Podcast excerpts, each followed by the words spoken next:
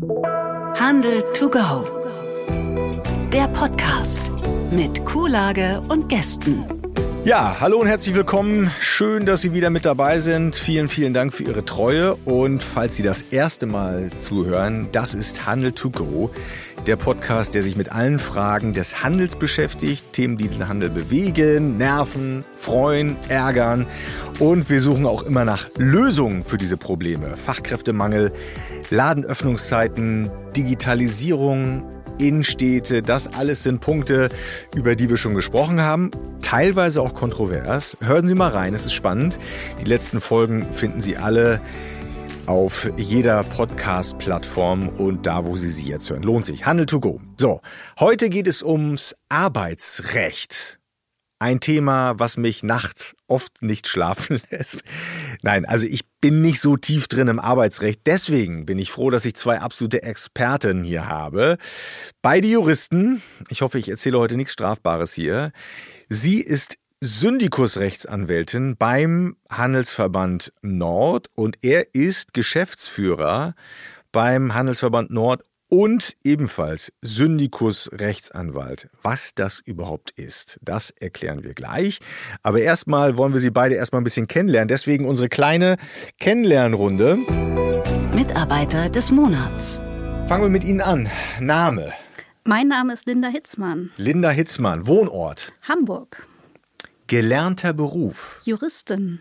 Guck an. Lieblingsanwaltsserie. Ich schaue gar keine. Nein? Nein, das kann ich mir nicht antun. Die sind immer nicht ganz so korrekt tatsächlich und Ach, dann was? geht das im Geiste alles ein bisschen durch. Das gleiche wie mit den Gerichtssendungen, Mhm. die es früher in den 90ern gab, auch wenn ich damals noch keine Juristin war. Wenn man mal das heutzutage sieht, ja, Mhm. da denkt man, okay, bei der Belehrung fehlt jetzt dies und das. Okay. Ein Satz von Ihren Klienten, den Sie am häufigsten hören.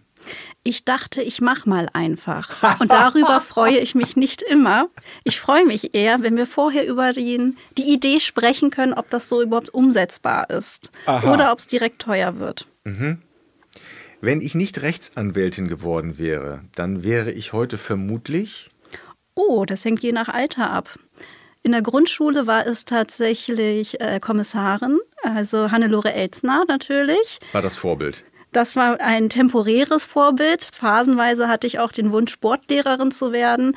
Alle anderen Bereiche im Lehrerberuf waren jetzt nicht so meins, weil ich dachte, naja, bei Sport musst du am wenigsten machen. Machst du ein bisschen Sport mit, passt, kriegst du auch alles wunderbar hin. Und so hat sich das Ganze gewandelt, bis hin jetzt dann relativ zu Teenie-Zeiten war es dann Rechtsanwältin, Juristin. Wenn ich ein Gesetz erlassen könnte, dann würde es lauten. Ich finde, wir haben relativ viele Gesetze tatsächlich, die nicht ganz so klar sind, wo auch nicht vom Titel immer hervorgeht, was dahinter steckt. Von daher wäre ich eher dafür, dass man mal schaut, welche Gesetze brauchen wir nicht, weil wir viel zu viele haben. Es gibt auch ähm, im BGB steht ein paar Lustiges drin, gibt es einen Bienenschwarmparagraphen. Was Der- besagt der denn? Da haben wir unterschiedliche. Also wenn ein Schwarm ausfliegt tatsächlich und ähm, ich mir darüber Gedanken mache, ob der noch immer mir gehört, wann wird er zur herrenlose Sache? Ich muss so lange dem Bienenschwarm hinterherlaufen, den verfolgen. Sobald ich aufhöre, ist der Bienenschwarm herrenlos. Jeder kann sich den aneignen. Da bewegen wir uns ein Sachenrecht, also sehr zeitgemäß. Heutzutage befasst man sich eher mit dem Thema, was machen die Bienen? Dann haben wir das im Nachbarschaftsstreit, äh, aber nicht tatsächlich in diesem Bereich. Verrückt. Und solche Gesetze Also ist halt das die ist auch Frage. wirklich der deutscheste ähm, Ja. Artikel, der deutsche, das deutscheste Gesetz, was mir je untergekommen Nee, ist. das ist ein Paragraph innerhalb Paragraph. eines Gesetzes, Okay. aber die Frage ist, wie viel brauchen wir noch? Mhm, okay. Herr Treiber, äh, ja, jetzt habe ich den Namen schon vorweggenommen, aber auch an Sie die Frage, Ihr Name. Mein Name ist Harald Treiber Wohnort? in Kiel, Ja, gelernter Beruf, Jurist. Jurist. Haben Sie eine Lieblingsanwaltsserie? Boston Legal mit der Figur Alan Shaw, der herausragende Plädoyers hält. Und da ist mir bewusst geworden, dass genau das bei uns in Deutschland fehlt. Wir halten zu wenig Plädoyers bei uns. Aha.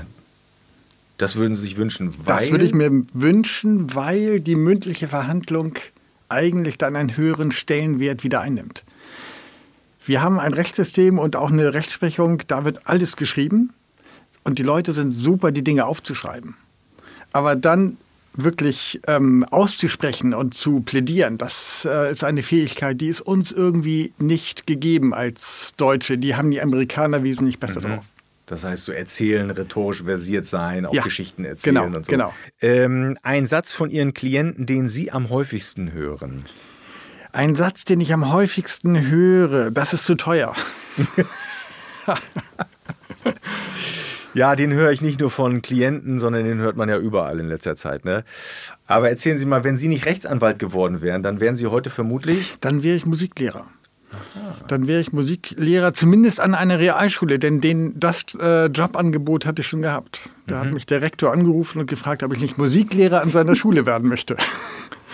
Das könnte man ja auch nebenbei noch machen. Ne? Ich habe ja festgestellt, Sie sind sehr musikalisch. Ich habe mein Studium mit äh, Klavierunterricht finanziert, hatte 25 Schüler die Woche und über diese Schiene kam auch äh, dieses Engagement an der Schule zustande. Ne? Okay.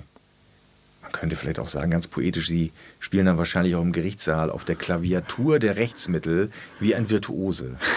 Wenn Sie ein Gesetz erlassen könnten oder abschaffen könnten, ähm, welches wäre das? Ich würde ein Bürokratieabbaugesetz erlassen.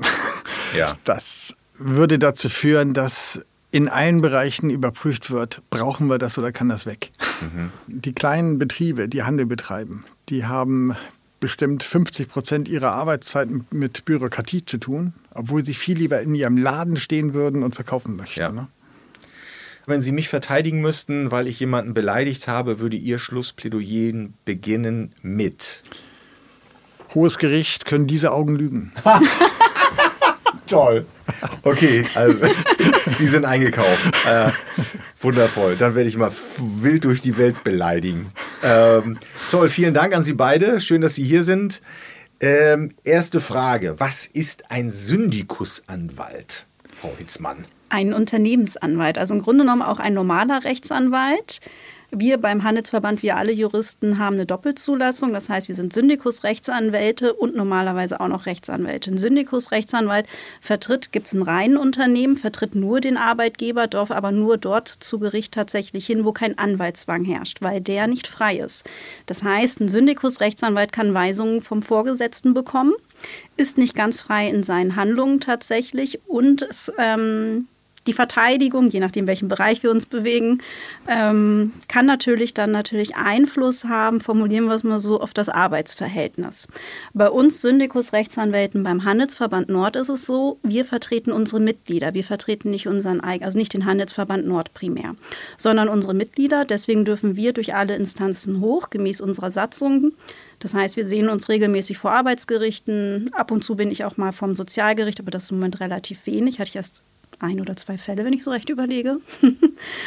ähm, ja, und ein normaler Anwalt, der hat seine klassische eigene Kanzlei irgendwo oder ist irgendwo angestellt als Anwalt, der vertritt auch dort in der Regel nicht seinen Arbeitgeber, sondern die dortigen Mandanten tatsächlich, kann dort auch überall natürlich vor allen Gerichten klagen, gibt nur ein paar kleine Ausnahmen, wo wir auch nicht hin dürfen.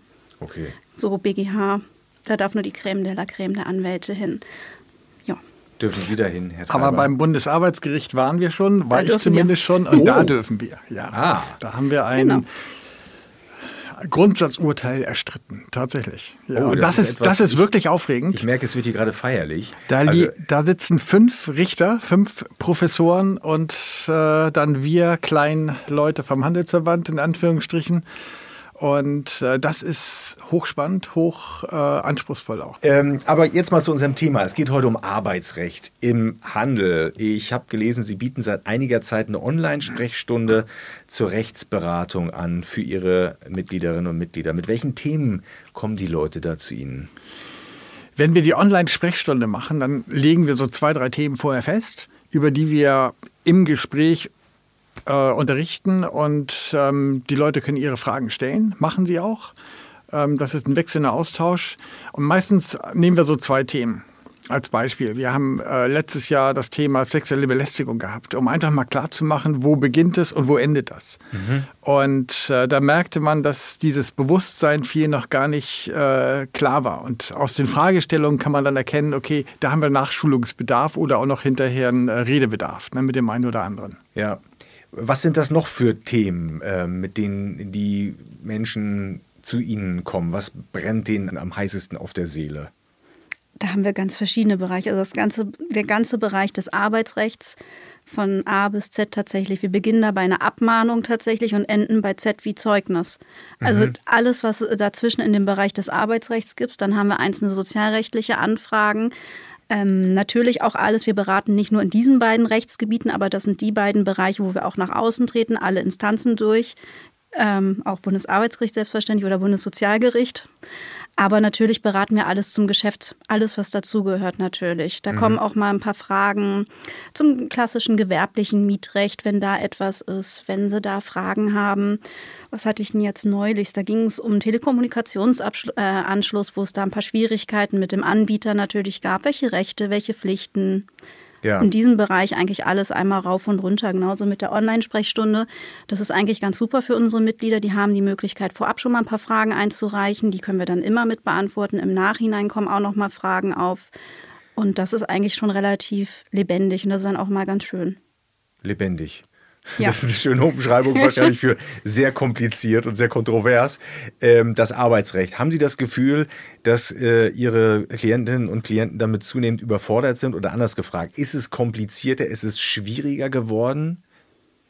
Nein, es ist nicht schwieriger geworden. Ähm, es ist so, dass unsere Leistung ja darin besteht, dass der äh, Mandant, dass der Arbeitgeber uns mal schildert, was ist eigentlich passiert und wir machen einen Fall daraus. Das heißt, wir bewerten das und schauen, ist das ein Fall, der für eine Abmahnung, für eine Kündigung, für eine fristlose Kündigung oder für was völlig anderes, zum Beispiel für eine, für, für eine Mediation geeignet so. ist. Ne? Mhm. Das sind äh, Dinge, das, das ist unsere Aufgabe und dafür vertrauen uns die Mitglieder diesen Fall dann an. Ja, bleiben wir doch mal bei einem konkreten Beispiel, weil dieses Wort schon häufiger gefallen ist heute.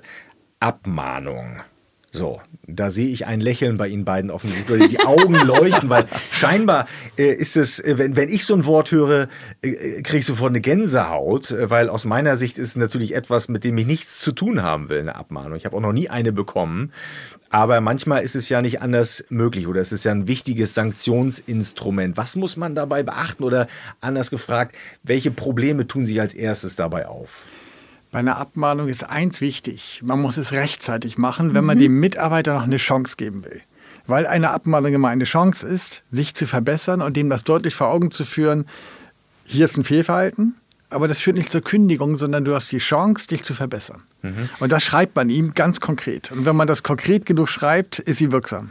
Okay, wie schnell muss denn sowas passieren? Es gibt keine, keine Vorschrift, wie, wie schnell das passieren muss. Man darf dem Mitarbeiter nur nicht, verzeiht, ähm, nicht, nicht nur verziehen haben. Das, ist, das wäre ein Problem. Okay.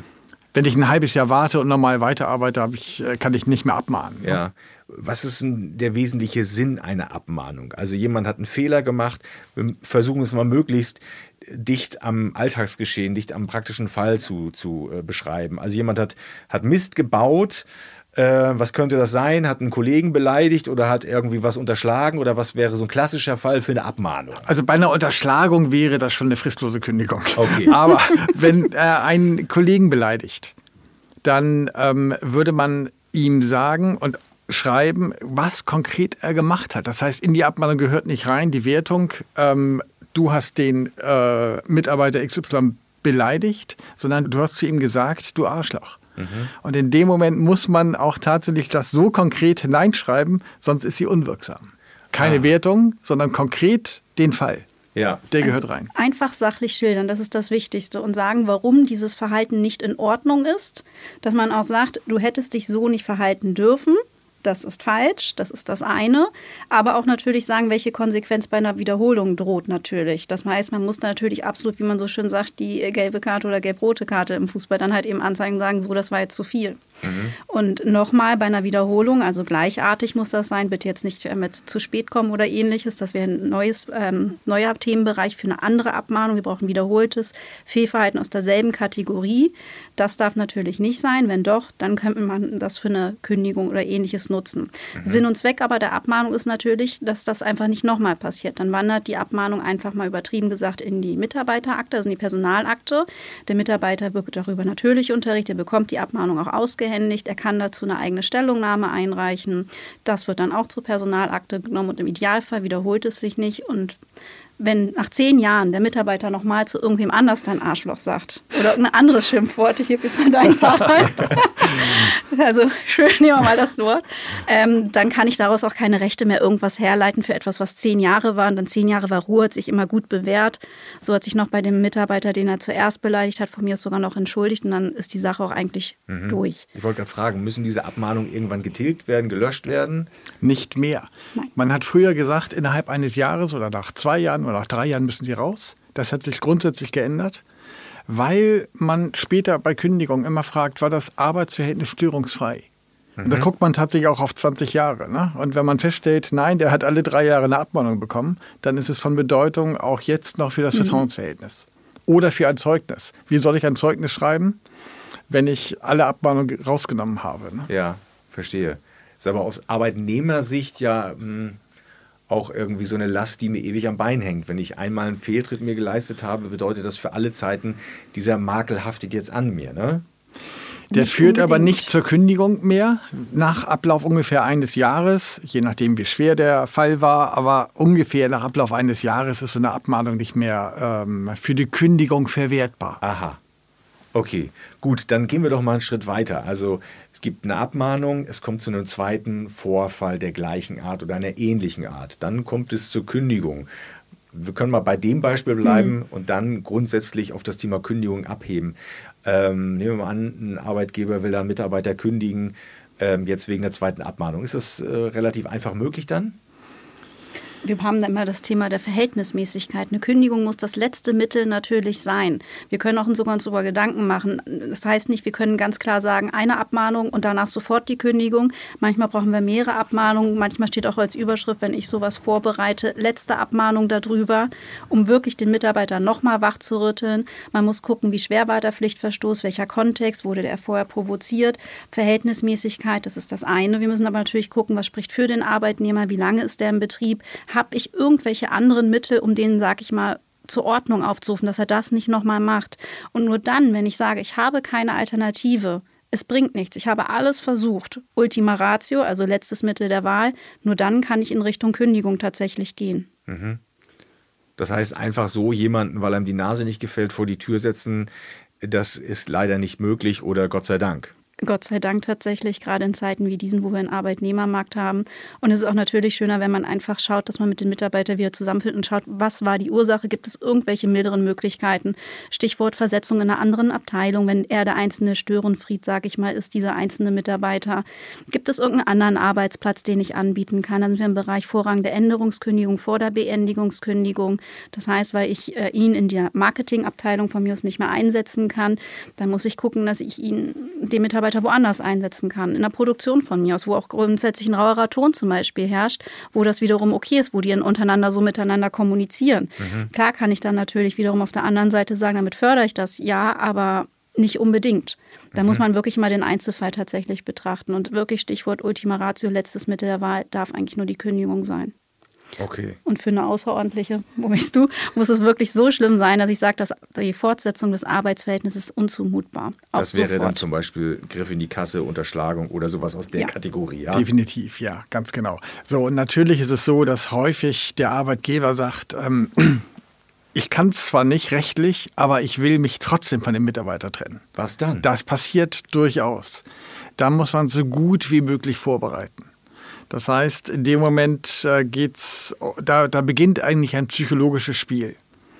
Und das besteht darin, dass man dem Mitarbeiter sagt, ich will dich nicht mehr. Und das hat natürlich eine Auswirkung auch beim Mitarbeiter. Mhm. Wir haben einen Arbeitnehmermarkt momentan. Das heißt, der fängt auch schon mal an zu gucken, kann ich nicht woanders unterkommen.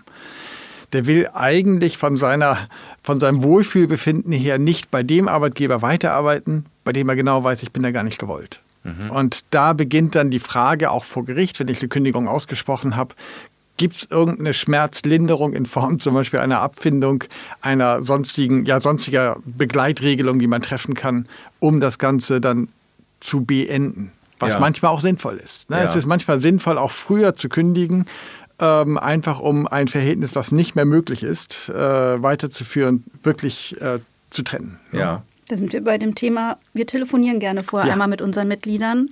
Das ist dieses, wo ich sage, ich habe einfach mal gemacht. Huh, das ist schlecht. Können wir uns mal bitte vorher unterhalten? Reicht das? Können wir in dieses Gespräch gehen? Man kann auch mal offen mit dem Mitarbeiter kommunizieren, dass es hier keine dauerhafte Zukunft wird. Und gerade wenn ein Mitarbeiter, sage ich mich, oder sich weiter qualifizieren möchte, da kann man natürlich schauen, ob man das sogar auch vor dem Gerichtssaal, sage ich mal, vorab klärt. Mhm.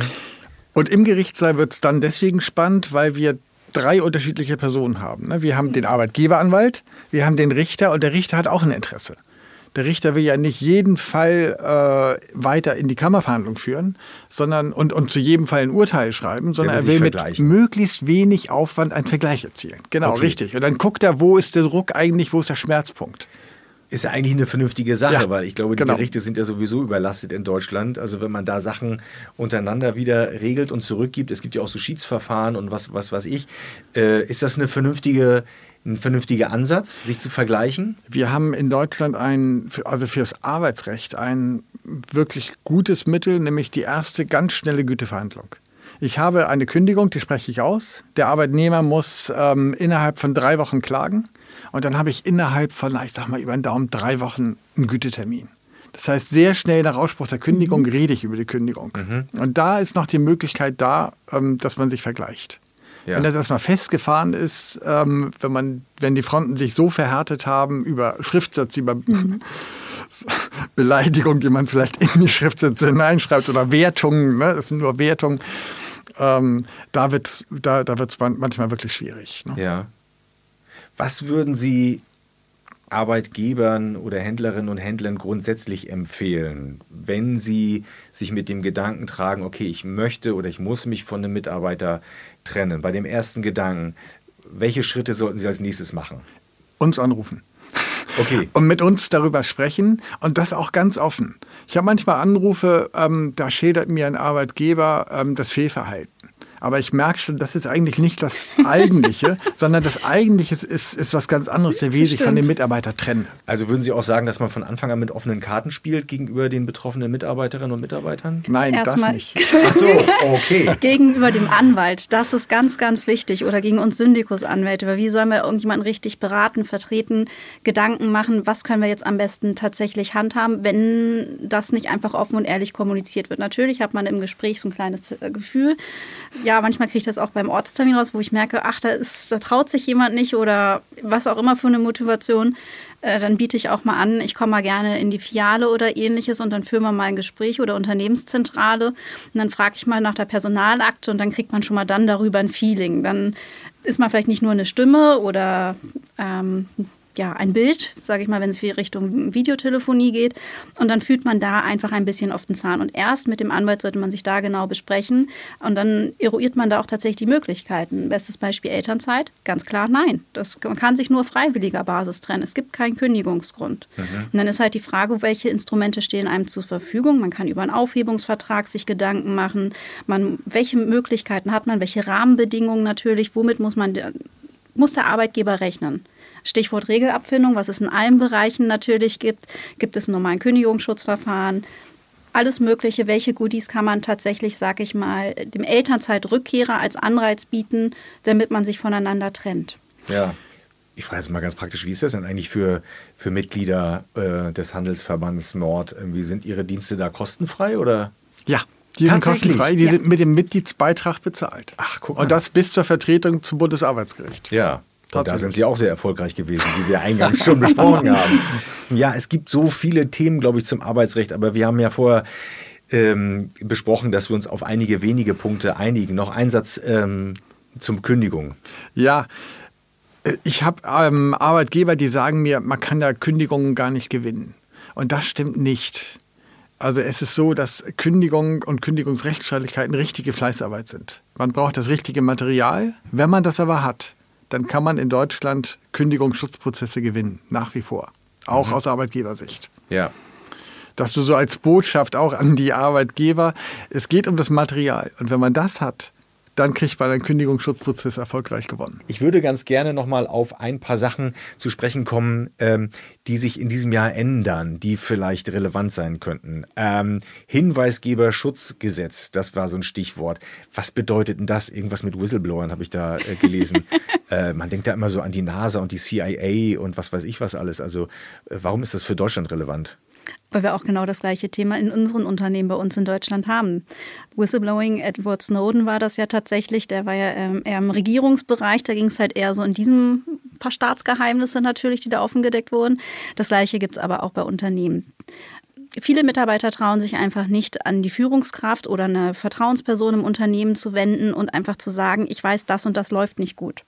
Oder irgendwelche Sachen, Ungereimtheiten, die aber auch im Sinne des Arbeitgebers natürlich sind, weil der Arbeitgeber schaut immer nur bis zur nächsten Ebene. Das heißt, delegiert Verantwortlichkeiten und sagt, ich kontrolliere bis zu dieser Ebene. Ich muss da vertrauen, dass auf der nächsten unteren Ebene unter mir die Leute auch ordnungsgemäß arbeiten. Macht natürlich Stichproben. So, die Ebene unter ihm oder ihr arbeitet auch natürlich, kann aber auch nicht beim riesengroßen Konzern bis nach ganz unten schauen. Mhm. So, und manchmal gehen gewisse Dinge unter. Das heißt, eine Buchhalterin oder ein Buchhalter, der vielleicht nicht ganz so korrekt abrechnet. Wir können uns über Fehler in der Produktion unterhalten, die massive Auswirkungen haben können. Und ja. wenn ich das dann melde, mache ich mich möglicherweise angreifbar. Und da gibt es halt jetzt tatsächlich so ein äh, Whistleblowing, also Hinweisgeberschutzgesetz. Da gibt es halt separate Stellen. Entweder glieder ich das innerhalb meines Unternehmens Teams aus. Das heißt, separate Abteilungen, die auch wirklich separat sind. Die müssen die Sachen absolut vertraulich behandeln, dürfen nicht preisgeben, von wem das tatsächlich an dieser Stelle stammt. Oder ich kann auch einen externen Dienstleister hiermit beauftragen. Dorthin wird das gemeldet und dann gibt es diese Stelle prüft das natürlich und gibt das dann auch gezielt weiter oder kann weitere Maßnahmen selber einleiten tatsächlich. Mhm. Das ab, steckt dahinter. Ab welcher Betriebsgröße gilt das? Ich meine ab über 10. Über 10, stimmt. Das war jetzt die mhm. Gesetzesänderung. Früher war es ab 50, jetzt haben wir über 10. Ah, okay. Gut, das heißt, es schützt Menschen, die über Missstände in Firmen Genau. Berichten. Und der Schutz, ähm, der gilt äh, auch für Kündigungen oder für sonstige Versetzungen, die vielleicht manchmal den Eindruck erwecken, dass es aufgrund dieses, äh, dieses Whistleblowing gemacht wurde. Ja. Und die Beweislast dreht sich um. Der Arbeitgeber muss beweisen, dass diese Maßnahme nicht im Zusammenhang steht mit diesem Hinweis. Alles klar. Nächstes Stichwort, Arbeitszeiterfassung. Das sogenannte Stechuhrurteil liegt dem zugrunde. Das bedeutet, dass ja, Betriebe jetzt mittlerweile ihre Mitarbeiter wieder dazu äh, anhalten, ihre Arbeitszeit zu erfassen. Oder sie machen es selber. Das Bürokratie, ist, höre ich da sofort ja, richtig. aus allen es Sätzen triefen, Stück, oder? Es ist auch ein Stück Bürokratie, das ist richtig. Es ist so, ähm, dass Arbeitszeiterfassung an sich bisher nicht geregelt ist. Wir haben in Deutschland eine Regelung im Arbeitszeitgesetz, das stammt aus dem, ja, direkt nach dem Zweiten Weltkrieg, soweit ich weiß. Ähm, und ähm, ich muss die Arbeitszeit danach nur erfassen, die über acht Stunden hinausgeht, arbeitstäglich. Mehr muss ich nicht erfassen. So, und weil ähm, wir keine gesetzliche Regelung haben, ist es bisher nach wie vor so, dass der Arbeitgeber Arbeitszeit nicht behördlich kontrolliert erfassen muss. Das ist das eine. Das zweite ist, es hat jetzt äh, eine Entscheidung gegeben vom Bundesarbeitsgericht, das gesagt hat, der Arbeitgeber ist ohnehin verpflichtet, Arbeitszeit zu erfassen. Worauf beruht das? Auf einer europäischen Rechtsnorm. Mhm. Ähm, die aber noch nicht in deutsches Recht umgesetzt ist. Wir sind also wirklich in den Tiefen des Arbeitsrechts, was wirklich schwierig ist, auf der einen Seite. Und so kommt so eine Rechtsprechung mal zustande.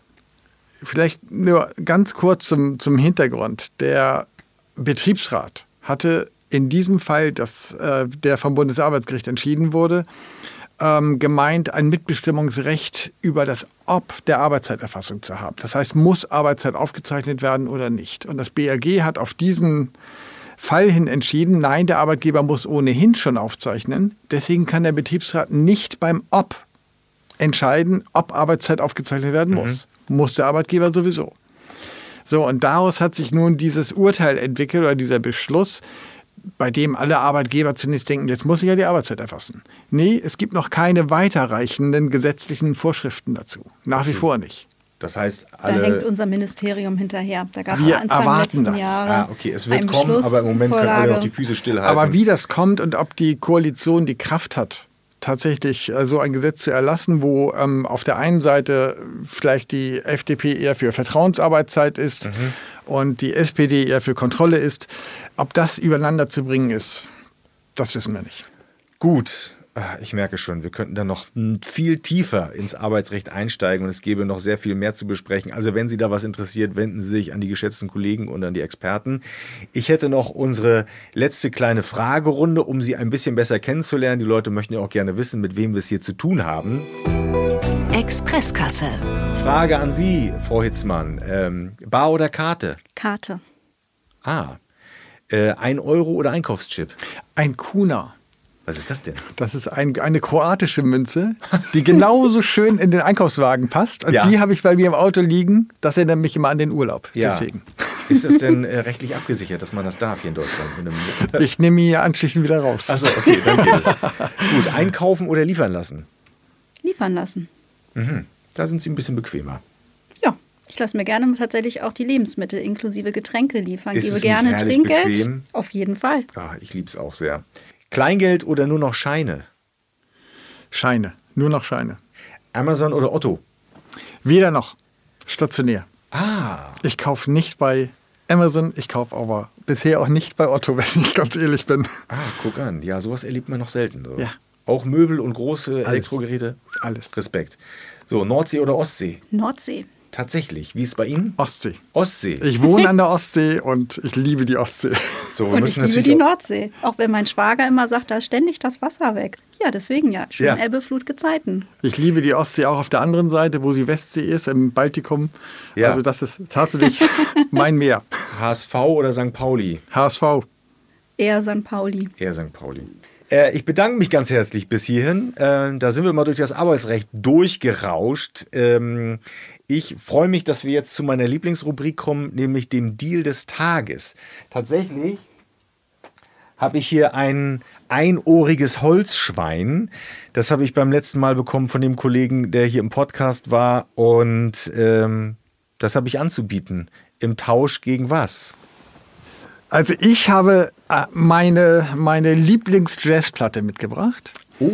Und zwar von Miles Davis, Kind of Blue, wahrscheinlich das berühmteste Jazz-Album, das es überhaupt gibt, mit John Coltrane und Bill Evans äh, in der Besetzung. Und das ist ein Jazz-Album, das remastered ist, das ist von 1959 und jetzt remastered und es klingt so, als ob die es gestern eingespielt haben. Wow. Das ist oh. Miles Davis. Ja, Volzmann, Sie haben auch noch was in der Hand. Genau, von dem Kollegen Christian Klages ein Buch, So geht Recht. Da erfährt man mal, ob man vor der Polizei weglaufen darf, ja oder nein. Ah. Ein paar andere Rechtsthemen sind dort auch, ein paar kleine Ausflüge auch ins Arbeitsrecht. Ist ein bisschen lustig geschrieben. Relativ viele kleine Kurzgeschichten in Anführungszeichen, also wirklich nicht mehr als eine halbe bis eine ganze Seite. Ich danke Ihnen beiden recht herzlich. Ich danke Ihnen, liebe Hörerinnen und Hörer von Handel to Go, fürs Zuhören. Ähm, wenn Sie Fragen haben, wenn Sie auch schon mal Hilfe in Anspruch genommen haben oder jetzt gerade ein Thema haben mit dem Kündigungsschutz oder mit einem Mitarbeiter, Abmahnung, irgendetwas, machen Sie nichts, bevor Sie nicht unsere Kollegen kontaktiert haben, äh, Frau Hitzmann und Herrn Treiber. Wenn Sie andere Fragen haben zu diesem Thema, wenn Sie Fragen zum Podcast haben, eine Meinung oder Kritik, schreiben Sie uns gerne über folgende E-Mail-Adresse podcast.hvnord.de. Die E-Mail-Adresse finden Sie auch in den Show Notes in der Beschreibung unter dieser Folge. Geben Sie uns gerne eine tolle Bewertung und abonnieren Sie uns. Vielen Dank an Sie beide. Tschüss. Tschüss. Handel to go.